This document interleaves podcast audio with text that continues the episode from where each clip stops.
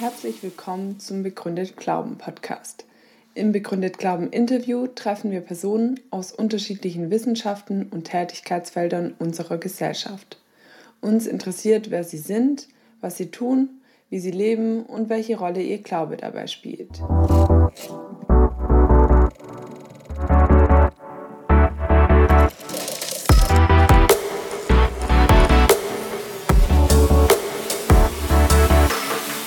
Ich freue mich ganz besonders, dass John Lennox heute zum zweiten Mal in unserem Podcast ist. John, danke, dass du dabei bist. Ich freue mich dabei zu sein. Herzlichen Dank für die Einladung. Wir haben heute in gewisser Hinsicht eine Premiere. Und zwar wollen wir über ein Buch sprechen, das du, John, geschrieben hast. Kosmos ohne Gott? Fragezeichen. Und es soll dabei nicht darum gehen, dass wir das gesamte Buch zusammenfassen. Es sind knapp 500 Seiten, das würde den zeitlichen Rahmen sprengen. Aber wir wollen gerne Appetit auf dieses Buch machen und sind ganz gespannt, John, was du daraus erzählen wirst. Stefan, magst du ganz kurz etwas zum Autor und Buch sagen? Ja, kann ich sehr gerne sagen. Also wie gesagt, ne, heute John Lennox bei uns wieder einmal zu Gast. Professor Dr. John Lennox, emeritierter Professor für Mathematik in Oxford. Und wie gesagt, John, ne, du hast ein neues Buch geschrieben, das heißt Kosmos ohne Gott, warum Glaube und Wissenschaft zusammengehören. Das hat knapp 500 Seiten und du hast im ganzen Buch fünf Kapitel gegönnt. Das erste Kapitel heißt das Feld abstecken. Das zweite Kapitel heißt Wissenschaft und Erklärung. Das dritte lautet das Universum und das Leben verstehen.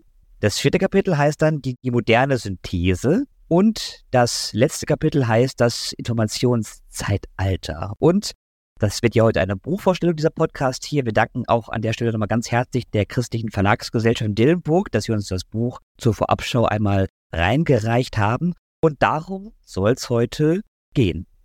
John, bevor wir inhaltlich einsteigen, wie kam es dazu, dass du so ein dickes Buch geschrieben hast? Das ist ja nicht dein erstes Buch. Nein, es ist bei weitem nicht mein erstes Buch. Also die Geschichte ist folgende. Vor ungefähr, was weiß ich, mehr wie zehn Jahre habe ich mein erstes Buch über das Gebiet Glaube und Naturwissenschaft geschrieben. Und mit den Jahren habe ich gemerkt, dass dieses Buch wie viele andere Bücher älter wird, sagen wir mal. Und ich habe auch viel Neues gelesen und gelernt. Und es kam die Zeit, wo äh, der Verlag hat mich gebeten, eine neue Edition zu schreiben.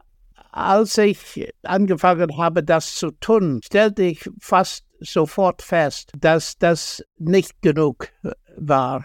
Und es äh, war eigentlich die, die einzige Möglichkeit war, ein neues Buch, ein völlig neues Buch zu schreiben. Und ich bin sehr froh, dass ich das gemacht habe, weil das erste Buch war ein erster Versuch und ich hatte wenig Erfahrung als Schriftsteller und so weiter.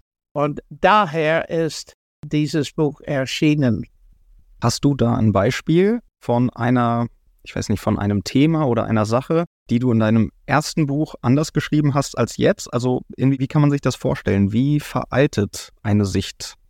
Ein glänzendes Beispiel hier. In meinem ersten Buch gab es gar nichts über das große Gebiet von Systembiologie, Biologie der Systeme, weil das war damals in ein Anfangsstadium. Und die Entwicklung in diesem Gebiet ist äußerst wichtig im Zusammenhang mit der Natur der genetischen und biologischen Komplexität. Und ich fand es sehr wichtig, dass eine neue Generation von Leser lernen, dass der Neodarwinismus immer kräftiger in Frage gestellt wird. Und das finden manche Leute ganz erstaunlich, aber so ist die Situation in Frage gestellt nicht von gläubigen Christen, die Schwierigkeiten mit dem Thema haben, sondern von führenden Biologen. Und ich wollte einfach etwas von dieser Information weitersagen, so dass die Menschen informiert werden. Danke dir, John, für die Hintergründe. Lass doch gleich mal einsteigen. Wir haben uns gedacht, du hast fünf Kapitel in deinem Buch verortet und das schreit ja nach fünf Fragen, die wir dir stellen können dazu. Also eine Frage pro Kapitel.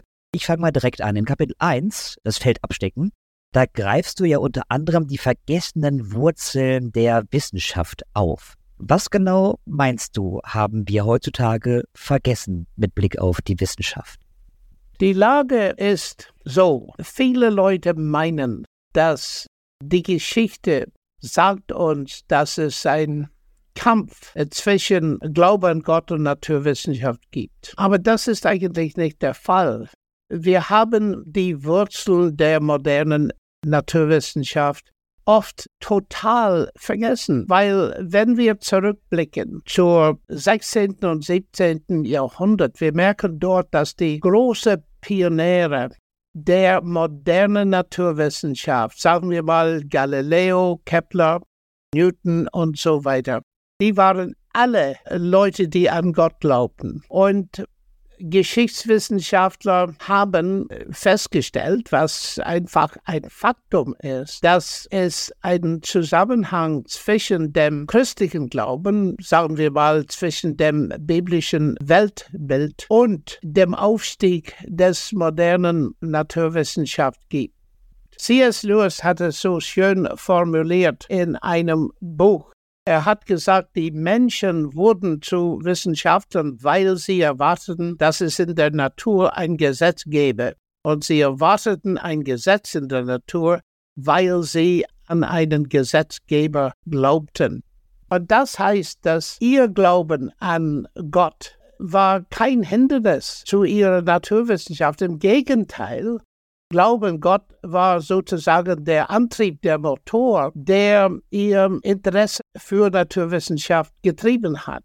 Und so, ich sage sehr oft, ich schäme mich überhaupt nicht, sowohl Mathematiker, Naturwissenschaftler und gläubiger Christ zu sein, weil es gibt gute Gründe zu glauben, das ist die biblische, das biblische Weltbild, das mir mein Fach gegeben hat. Würdest du sagen, John, dass Christen heutzutage anders Wissenschaft betreiben? Oder ist es immer noch so, dass Christen deswegen Naturwissenschaft betreiben, weil sie an Gott glauben?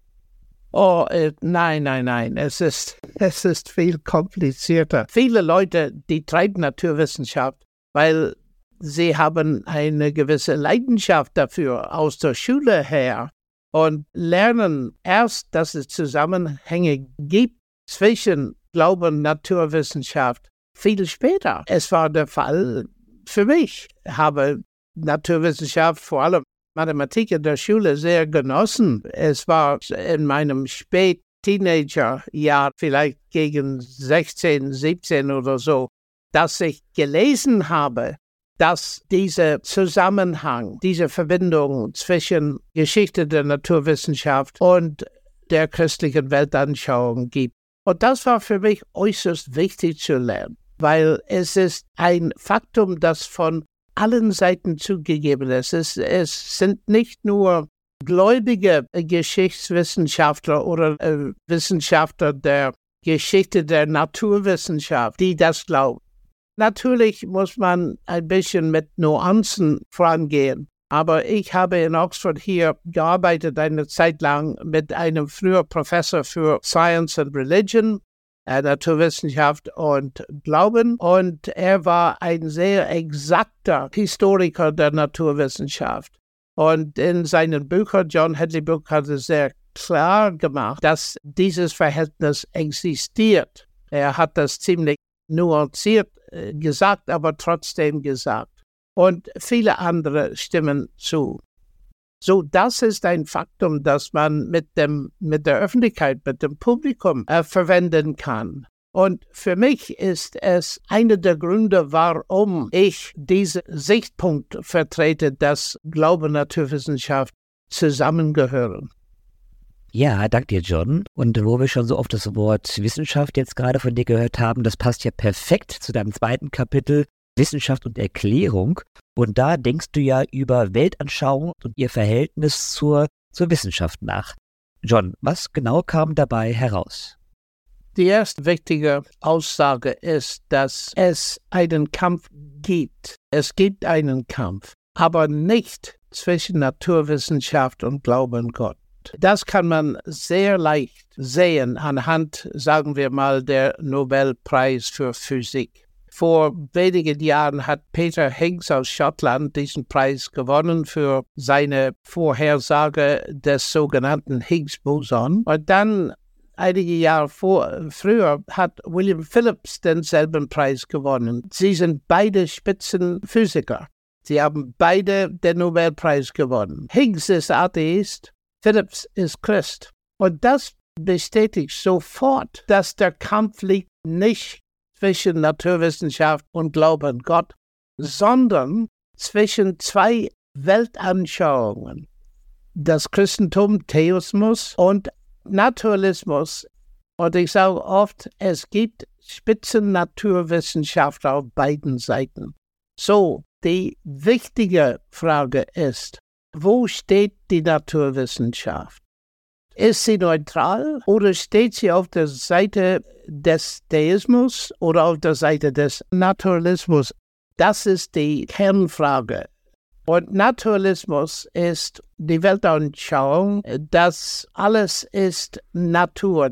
Das heißt, es ist an und für sich. Es gibt keinen Gott, es gibt keine Schöpfung. Das Universum existiert aus Materie, Energie woher das gekommen ist.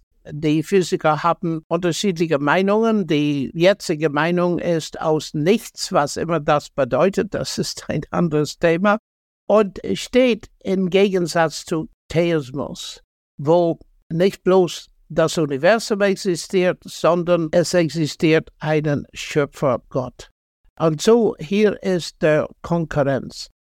Und in diesem zweiten Kapitel interessiere ich mich in einige Gründe, die manche Leute wie Richard Dawkins, die, äh, Stephen Hawking und so weiter, Argumente, die sie anführen, um zu beweisen, wie sie es meinen, dass Glaube und Naturwissenschaft in Konkurrenz stehen. Und ich sehe eine große Schwierigkeit in ihrem Verständnis von der Natur der Erklärung selbst. Was ist Erklärung? Also diese Begriffe sind oft schwieriger zu definieren, als man meinen würde, aber grob gesagt gibt es unterschiedliche Sorten von Erklärung.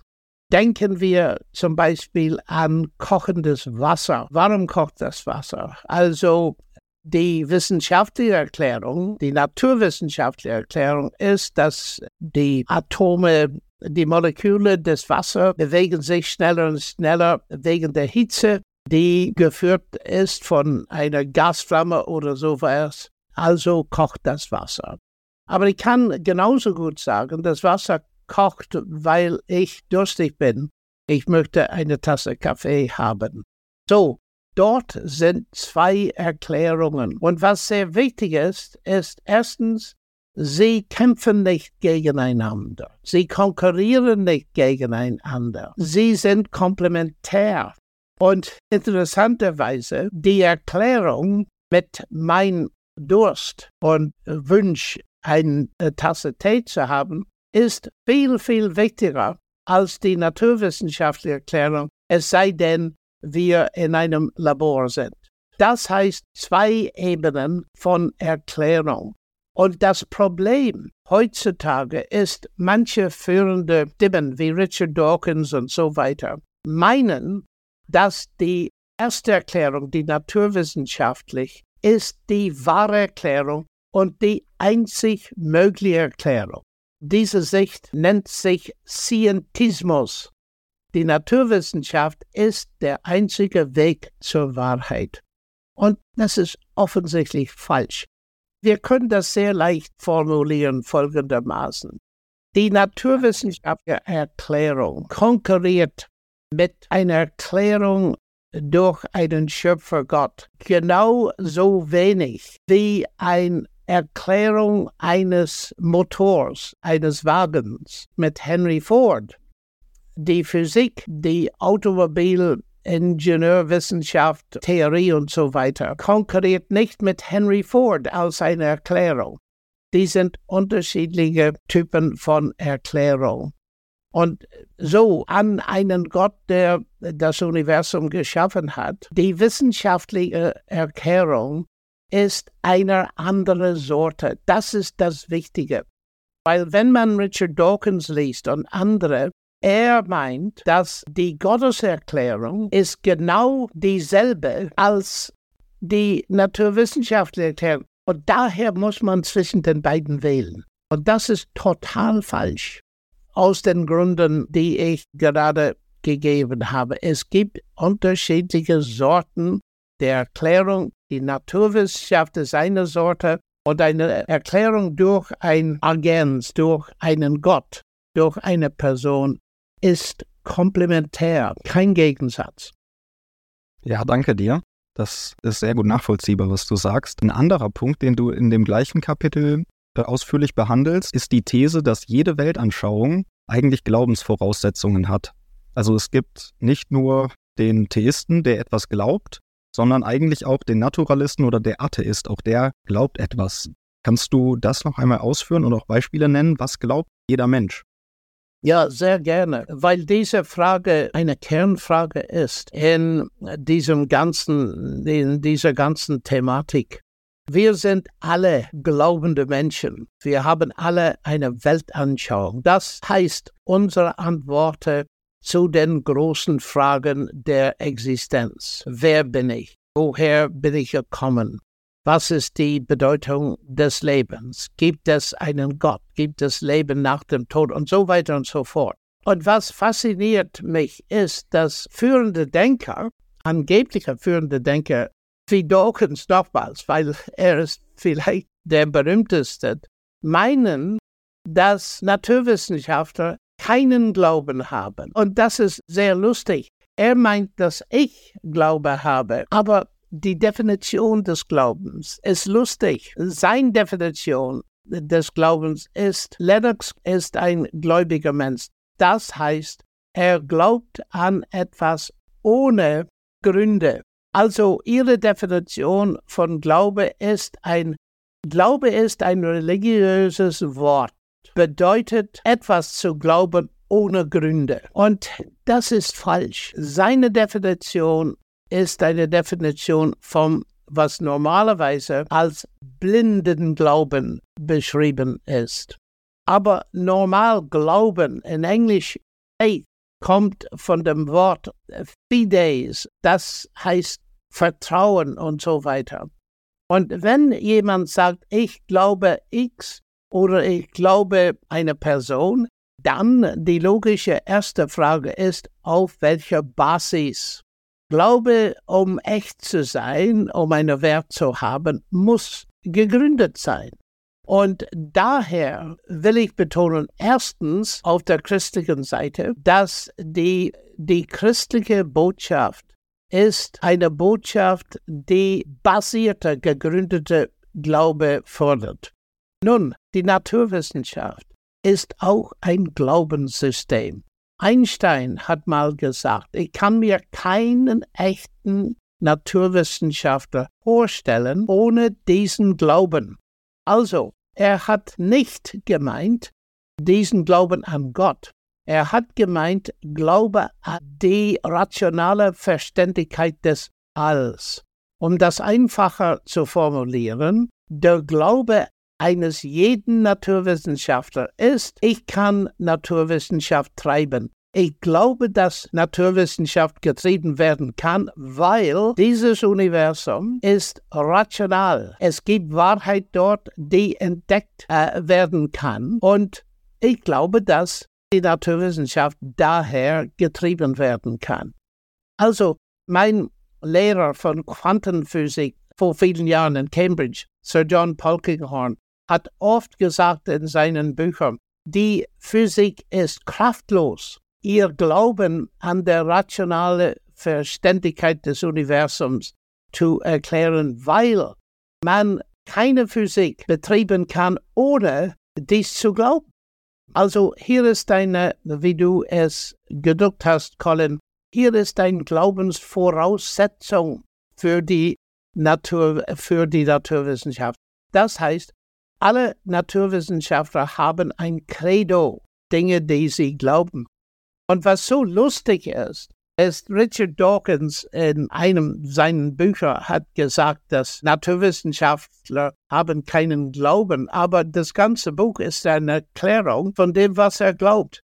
Es ist erstaunlich für mich, dass manche dieser Leute sehen es überhaupt nicht ein, dass ihr Glauben an Naturalismus ein Glaubenssystem ist. Die wollen es nicht sehen, weil dann äh, haben sie große Probleme. Aus anderen Gründen. Wenn ich etwas weitergehen würde, ich sehe, dass Naturwissenschaft und christlicher Glaube passen sehr gut zusammen, weil auf der christlichen Seite haben wir eine Begründung, haben wir Gründe, warum wir uns Gehirn, unser Verstand vertrauen können, um Naturwissenschaft zu tun.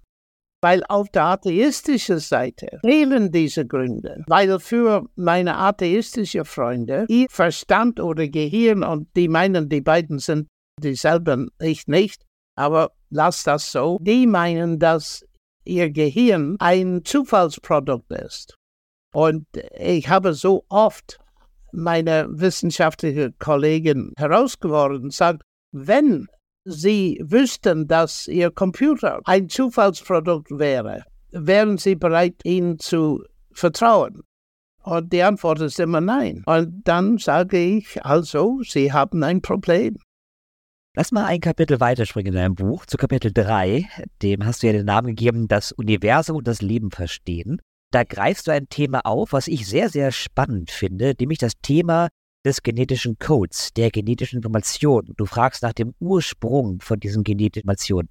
John, was hat so ein Thema in deinem Buch verloren?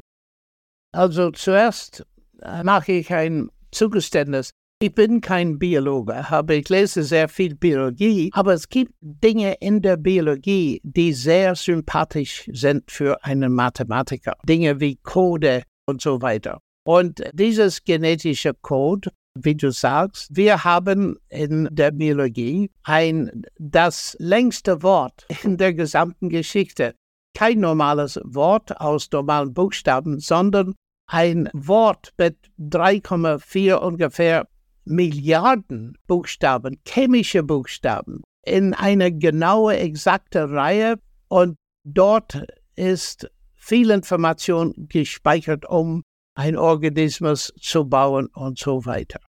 Und was interessiert mich, ist, wenn wir dieses Faktum, das vor uh, wie viele Jahre, äh, ich weiß nicht, wann, wann würde das entdeckt, spielt keine Rolle. Dieser Code ist faszinierend. Erstens, ich habe ein bisschen über die Mathematik gesagt. Die mathematische Beschreibbarkeit des Universums zeigt mir, dass dieses Universum wortbasiert ist. Wir können eine Sprache, die Mathematik verwenden, das Universum mindestens teilweise zu beschreiben. Es ist wortbasiert. Also jetzt weiter in der Biologie haben wir noch eine Bestätigung dieser wortbasiert Charakter des Universums, in dem ein großer Aspekt unser Leben, organisches Leben, wird in einem Codewort beschrieben. Und das passt genau zu die, der biblischen Aussage. Am Anfang war das Wort. Es ist sehr interessant und ist seit Jahren sehr interessant für mich, dass die Beschreibung, die biblische Beschreibung der Entstehung des Alls und der Welt ist, und Gott sprach, es werde Licht und so weiter. Wortbasiert. Und hier haben wir ein Indiz davon in der Genetik. Und das fördert Erklärung. Wie können wir das erklären? Und hier ist die interessante Sache für mich. Ganz einfache Sache. Leute und sie folgen oft Dawkins nochmals in seinem sehr bekannten Buch Der blinde Uhrmacher, wo er sagt, dass natürliche Selektion und Mutation und einige andere Dinge sind zuständig für die Existenz und die Entwicklung, die Variation des Lebens. Und jahrelang hat man das geglaubt. aber er hat geirrt. Wenigstens 50 Prozent. Dieser Satz ist falsch. Die Evolution, was immer sie bewirkt, und das ist auch eine Frage, teilweise eine naturwissenschaftliche Frage, was immer die Evolution bewirkt, kann sie überhaupt nicht für die Existenz des Lebens zuständig sein. Und das ist sehr einfach zu sehen, weil die Evolution hängt, was immer sie tut, sie hängt von der Präexistenz des Lebens ab. Man muss das Leben voraussetzen, um überhaupt Evolution irgendeine Art zu haben. Daher kann die Evolution die Existenz des Lebens nicht erklären. Das ist der erste Punkt. Der zweite Punkt ist, dass in der Naturwissenschaft selbst die Entstehung des Lebens ein fast totales Geheimnis bleibt. Und wenn man führende Experte in diesem Bereich wie Professor Jim Tour von Houston, Texas, von Rice University, wenn man ihn hört, als Chemiker sagt er, wir haben überhaupt als Naturwissenschaftler überhaupt keine Erklärung. Und ich, ich sage dazu, aber was wir dort sehen, sind Indizien, dass ein Verstand dahinter steht, weil wo immer wir Wort sehen, irgendeine Art, dann wissen wir, dass irgendwo hinter diesem Wort existiert ein Verstand. Zum Beispiel in einem Hörsaal sehen wir auf einem Schild Ausgang. Also das Wort steht auf einem Schild, jemand hat dieses Schild gemacht und so weiter. Es gibt Prozesse, die benutzt wurden, um das Schild herzustellen. Aber das Wort, weil es semiotisch ist, das heißt, weil die Zeichen, die die Buchstaben bilden, eine semiotische Inhalt haben, weil wir, abgesehen von diesem Schild Deutsch gelernt haben, wissen wir, dass irgendwo in dem Prozess der Herstellung des Schildes ein Verstand am Wirken ist. Und das ist der Punkt, dass auch in der Biologie, auch in dem All mit ihrer mathematischen Beschreibbarkeit sehen wir dieselben Indizien. Wort bedeutet dahinter steht ein Verstand. Also, natürlich dürfen wir die Prozesse untersuchen. Das ist ein faszinierendes äh, naturwissenschaftliches Unternehmen. Aber darüber hinaus, ich sehe, dass Indizien in der Naturwissenschaft selbst, in der Biologie liegen, John Richard Dawkins würde dir jetzt wahrscheinlich antworten, dass Gott eine schlechte Erklärung für die Information ist, weil Gott selber noch komplexer ist als diese Information. Das ist zumindest etwas, was man häufiger von ihm hört.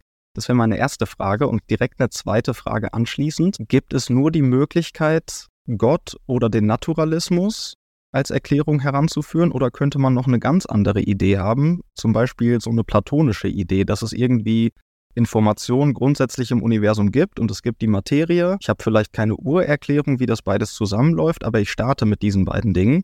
Wie sieht es da mit anderen Erklärungen aus? Also, das sind zwei Fragen. Äh, nehmen wir die auseinander. Erstens, Dawkins Idee, dass Gott keine Erklärung ist, weil er komplexer ist als das, was wir erklären wollen, ist einfach kindisch. Und ich hatte nie so eine Erklärung von einem Naturwissenschaftler, auch nicht von einem denkenden Mensch erwartet, aus dem folgenden Grund. Denken wir an Dawkins selbst. Er hat ein Buch äh, geschrieben. Das Buch ist ziemlich komplex. 500 Seiten, sagen wir mal. Und das ist sehr komplex. Und ich stelle die Frage, was ist der Herkunft dieses Buches? Und jemand sagt also, es kommt aus einem Verlag und so weiter, aber dahinter steht der Verstand von Richard Dawkins. Und ich sage, aber das ist überhaupt keine Erklärung, weil der Verstand von Richard Dawkins viel komplexer ist als dieses Buch. Und das ist einfach verrückt, so zu denken. Dawkins hat wirklich kein Anwand hier gegen Gott. Das Interessante daran ist, dass in seiner Bemerkung hier macht er einen tiefen Kategoriefehler. Die Tatsache ist, dass Dawkins Buch als an und für sich ist ein Beweis, dass Dawkins existiert. Und das Buch der Natur oder des Universums ist ein Beweis, nicht im mathematischen Sinn, im normalen Sinne des Wortes, ist ein Indiz, ist ein Grund dafür, Gott zu glauben. So, ich sehe diese Einwand als einfach sehr kindisch und wir können es weglassen. Also, die zweite Frage habe ich total vergessen. Wiederhol sie gerne. Und zwar hast du jetzt über den Naturalismus viel gesprochen und den Theismus. Und dass der Theismus hier einen Pluspunkt hat mit der Information, er hat eine Erklärung, woher die Information kommt, von einem Verstand von Gott selbst. Jetzt könnte man ja auch noch mal eine ganz andere Sichtweise auf das Thema haben, vielleicht so eine platonische Idee, dass es Informationen gibt und es gibt Materie und damit starte ich sozusagen. Die Information ist irgendwie in das Universum eingearbeitet, wie auch immer, aber es steht kein Gott dahinter. Also gibt es Alternativen zur Gotteshypothese an der Stelle. Ja, natürlich kann man so denken. Aber ich würde sagen, wenn ich so denken würde, die, der Startpunkt ist, es gibt Information. Woher diese Information? Wie wissen wir, dass es überhaupt Information ist? Und man kommt gerade zurück zu meinem Sichtpunkt, ist, dass wenn ich das Universum studiere und menschliche Erfahrung, Semiotik und all das, ich sehe Information und diese Existenz der Information verlangt eine Erklärung. Und einfach zu sagen, dass das ein Faktum ist, wo wir starten müssen, man darf so anfangen. Aber ich will etwas weiter. Als Naturwissenschaftler und als kurioser Mensch möchte ich herausfinden, woher diese Information, weil die Herkunft der Information ist eigentlich die Frage über Existenz überhaupt. Und so sehe ich, das ist keine Schwierigkeit. Man kann glauben, was man will, aber um einen Glauben, das heißt um ein Schema zu gründen, das ist eine andere Sache. Und darf ich es so formulieren? Die Frage, eine wichtige Frage für mich ist die, das Potenzial für Erklärung dass der christliche, die christliche Auffassung hat für mich viel mehr Erklärungskraft als andere Erklärungen. Man könnte auch ein, eine dritte Möglichkeit in eine andere Richtung haben. Wir haben gesagt Theismus und Naturalismus, aber dazwischen steht Pantheismus. Das Universum ist Gott und dort auch müssen wir Fragen stellen. Was sind die Gründe, an so eine Theorie zu glauben? Letzten Endes müssen wir uns die Frage stellen, was sind die Gründe? Das ist der Grund, warum ich dieses Buch geschrieben habe, um Leute Informationen zu geben, aber sie müssen selbst ihre Entscheidung machen, was für sie die richtige Erklärung ist. Und eine weitere Information, John, die du in dein Buch hier reinstreust, die ist ja in Kapitel 4. Das heißt die moderne Synthese. Und in dem Kapitel, da gehst du ja Hand in Hand mit dem Standpunkt von einem Atheisten wie Thomas Nagel, also immerhin einer der einflussreichsten Philosophen, die wir gerade auf dem Planeten haben, indem du da das Konzept des Neodarwinismus beschreibst und die Probleme aufzeigst. Und wie du schon gesagt hast, wissenschaftliche Probleme. Was meinst du da genau? Also, Thomas Nagel ist interessant, weil er ein Spitzenphilosoph ist. Er ist Atheist. Er will, dass es keinen Gott gibt, aber er ist sehr skeptisch über Neodarwinismus. Und ich war sehr überrascht, als ich sein Buch 2013 oder so, als ich den Titel seines Buches gelesen habe, weil sein Titel war Geist und Kosmos warum die materialistische neodarwinistische Konzeption der Natur so gut wie sicher falsch ist. Und ich war total erstaunt, als ich das zum ersten Mal gelesen habe. Weil er war kein Christ, kein Theist, nichts. Aber die Naturwissenschaft, die neodarwinistische Erklärung hat ihn nicht überzeugt.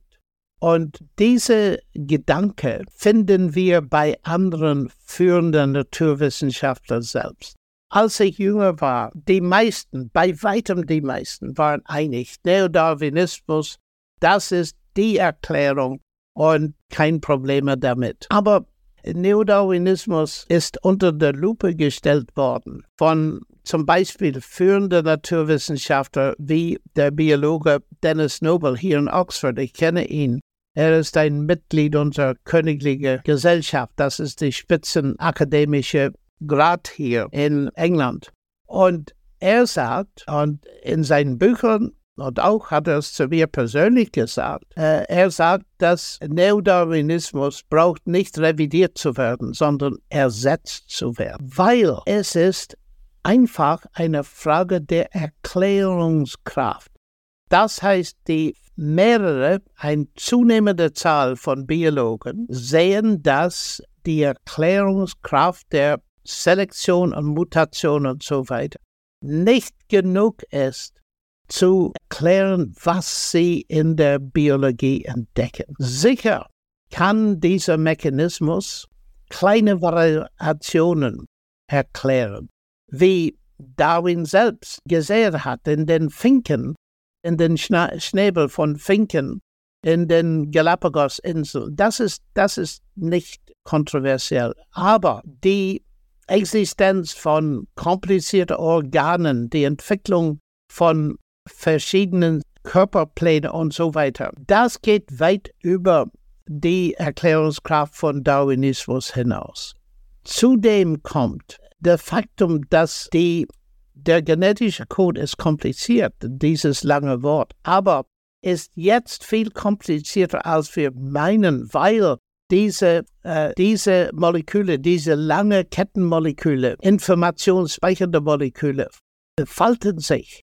Und in, in dieser Faltung ist auch ein neues Grad von Komplexität. Und es gibt Schichten und Schichten übereinander von einer Art Komplexität, die semiotisch ist und wo die Erklärungskraft von Neodarwinismus einfach nicht reicht. Und manche, wie Lynn Margulis, ein sehr kluger Biologe, unlängst verstorben, sagt, Neodarwinismus ist tot. Nun, das bedeutet nicht, dass diese Naturwissenschaftler aufgegeben haben, einen, eine naturalistische Erklärung zu finden. Das ist nicht der Fall. Die hoffen, eine Erklärung zu finden aber sie sind viel ehrlicher als früher, dass wir eine solche Erklärung nicht gefunden haben. Und die Schwierigkeit hier ist etwas kompliziert, weil wir müssen nun die Frage stellen, was ist die Naturwissenschaft? Weil manche Leute meinen, die Naturwissenschaft sei angewandter Materialismus. Das heißt, nur natürliche Erklärungen, materialistische Erklärungen dürfen als naturwissenschaftliche gelten. Aber das bedeutet meines Erachtens, dass man folgt nicht immer das Prinzip, wohin führen die Indizien? Dürfen wir den Indizien nachfolgen? Ich denke an den bekannten Philosophen Anthony Flew. Zu seiner Zeit war eine Art Richard Dawkins, ein führender Atheist und so weiter. Aber ganz spät im Leben, und ich habe es mit ihm persönlich diskutiert, hat er die Argumente von Stephen Meyer und anderen über die Natur der Komplexität der, des genetischen Codes gelesen. Und er kam zum Schluss, dass es irgendein Gott gibt. Das heißt, er ist mehr oder weniger Deist geworden und nicht vollkommen Theist. Aber er ist gefragt worden, wie sind Sie zu diesem Schluss gekommen? Und er hat gesagt, die Natur der Komplexität. Das heißt, er folgt den Indizien. Aber manche Leute sagen, jetzt geht er über den, die Naturwissenschaft hinweg. Das heißt, man ist nicht erlaubt, den Indizien zu folgen, wenn die Indizien weisen auf eine nicht materialistischen Lösung hin. Aber ich bin der Meinung, man soll die Indizien folgen, nicht nur im Licht des Materialismus, weil Materialismus ist eine Philosophie, die man glaubt. Und wenn sie nicht passt, dann soll sie beiseite gelegt werden. Dort ist, wo der Kontrovers entsteht. Was ist die Naturwissenschaft? Wenn man sagt, ja, die Naturwissenschaft ist angewandter Materialismus, ich sage, gut, Aber es gibt gewisse Dinge, die man nie entdecken wird, wenn man diese Voraussetzung macht. Denken wir an Würzburg, wo ich ein Jahr lang gelebt habe, wunderbare Universitätsstadt. Und dort lebte ein Mensch namens Röntgen. Und äh, nehmen wir mal, dass ich Physiker bin. Ich habe ein Gerät gefunden, das nur sichtbares Licht wahrnehmen kann. Und dann kommt Röntgen zu mir und er sagt, ich habe Dinge entdeckt, Strahlen.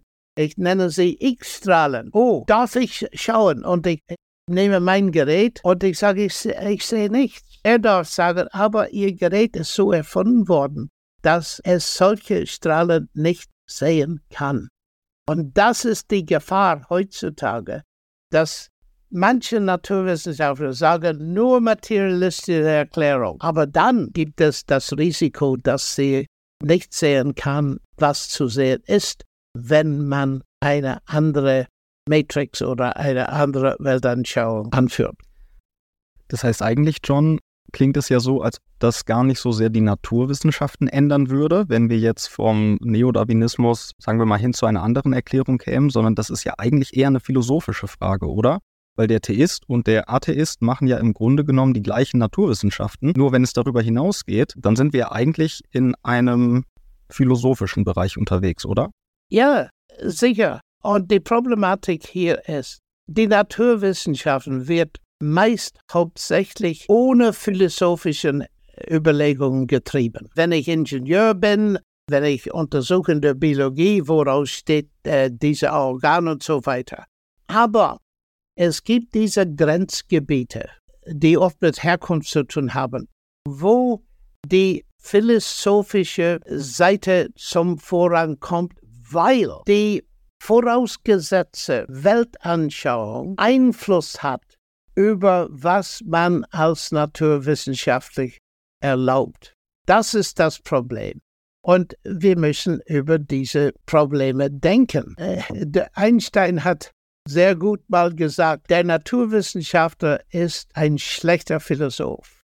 Meiner Meinung nach sollten alle Naturwissenschaftler und nicht nur die, alle, die zu einer Universität gehen, sollten etwas Philosophie lernen.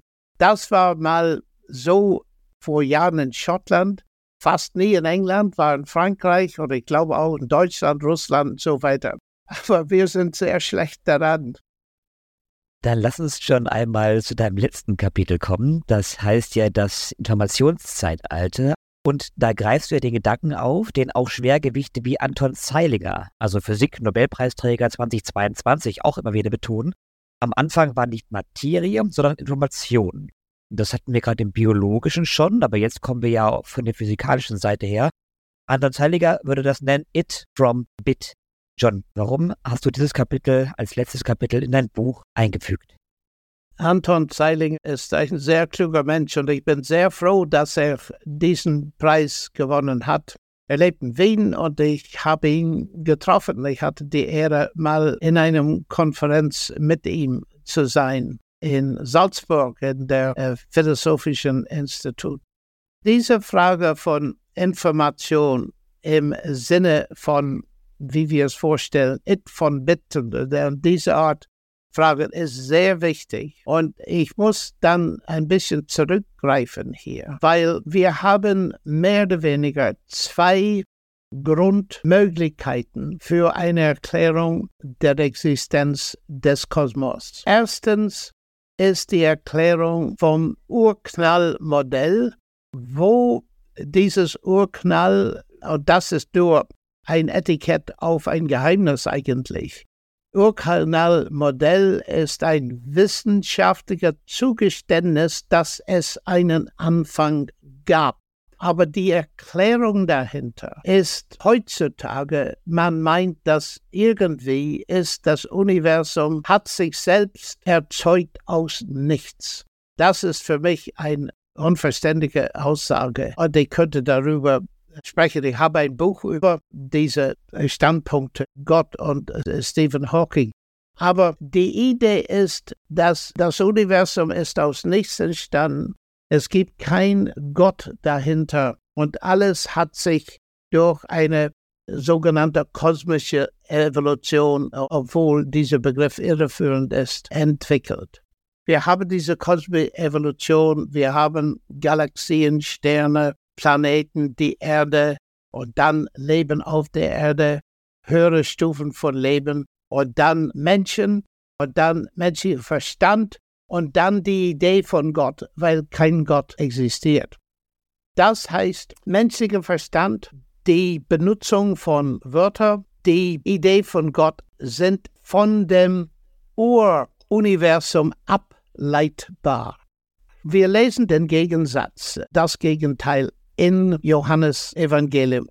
Am Anfang war das Wort. Alles würde durch dasselbe. Und das ist eine sehr wichtige Existenzaussage in Griechisch. Das Wort ist nie geworden. Das Wort ist, war, immer war, ewig. Aber das Universum ist geworden, ist in Existenz durch das Wort gerufen. Das ist, was der griechische Text dort bedeutet. Also das ist genau das Gegenteil von dem normalen Verständnis der Herkunft des Universums. Dort zuerst nichts oder Materie und Energie und dann Verstand. In der Bibel ist zuerst Verstand, der Verstand Gottes, und dann Materie ist ableitbar. Das ist total eine andere Weltanschauung. Und ich, ich, wollte das wirklich spitz klar machen in meinem letzten Kapitel, weil hier sind wir in einem in informationsreichen Universum auf allen Ebenen, bis zu der Komplexität der Atome selbst und natürlich semiotische Komplexität in der Biologie auf vielen Ebenen. Und ich wollte das einfach betonen, dass das leitet mich zu sagen, dass die biblische Erklärung passt zu unserer naturwissenschaftlichen Erklärung und Verständnis genau. Aber die Idee, dass alles aus nichts durch natürliche Prozesse passt überhaupt nicht. John, vielen, vielen Dank, dass du uns damit hineingenommen hast in dein Buch und diese spannende Reise. Und ich kann sagen, es sind knapp 500 Seiten, die du geschrieben hast. Und wir hatten natürlich jetzt nicht die Möglichkeit, alles so ausführlich zu besprechen. Das hätte hier den zeitlichen Rahmen gesprengt. Das war uns aber wie beim letzten Mal eine große Ehre, dass du dabei warst. Danke für deine Zeit. Und ich kann sagen, um vielleicht noch ein Zitat einzuführen von dem Ole Hosja, ein Professor für mathematische Statistik der Universität Stockholm. Er sagt, Kosmos ohne Gott ist hochaktuell und wird höchstwahrscheinlich ein apologetischer Klassiker werden. Und mit dieser Empfehlung wollen wir auch euch darauf hinweisen. Wir haben in der Beschreibung verlinkt, wo das Buch zu haben ist. Kosmos ohne Gott von John Lennox in der christlichen Bücherstuben GmbH. Dort also gerne nochmal nachschauen und dann könnt ihr das Buch auch erwerben. John, vielen, vielen Dank dir. Schön, dass ihr heute mit dabei wart und wir hören uns dann beim nächsten Mal wieder. Auf Wiedersehen.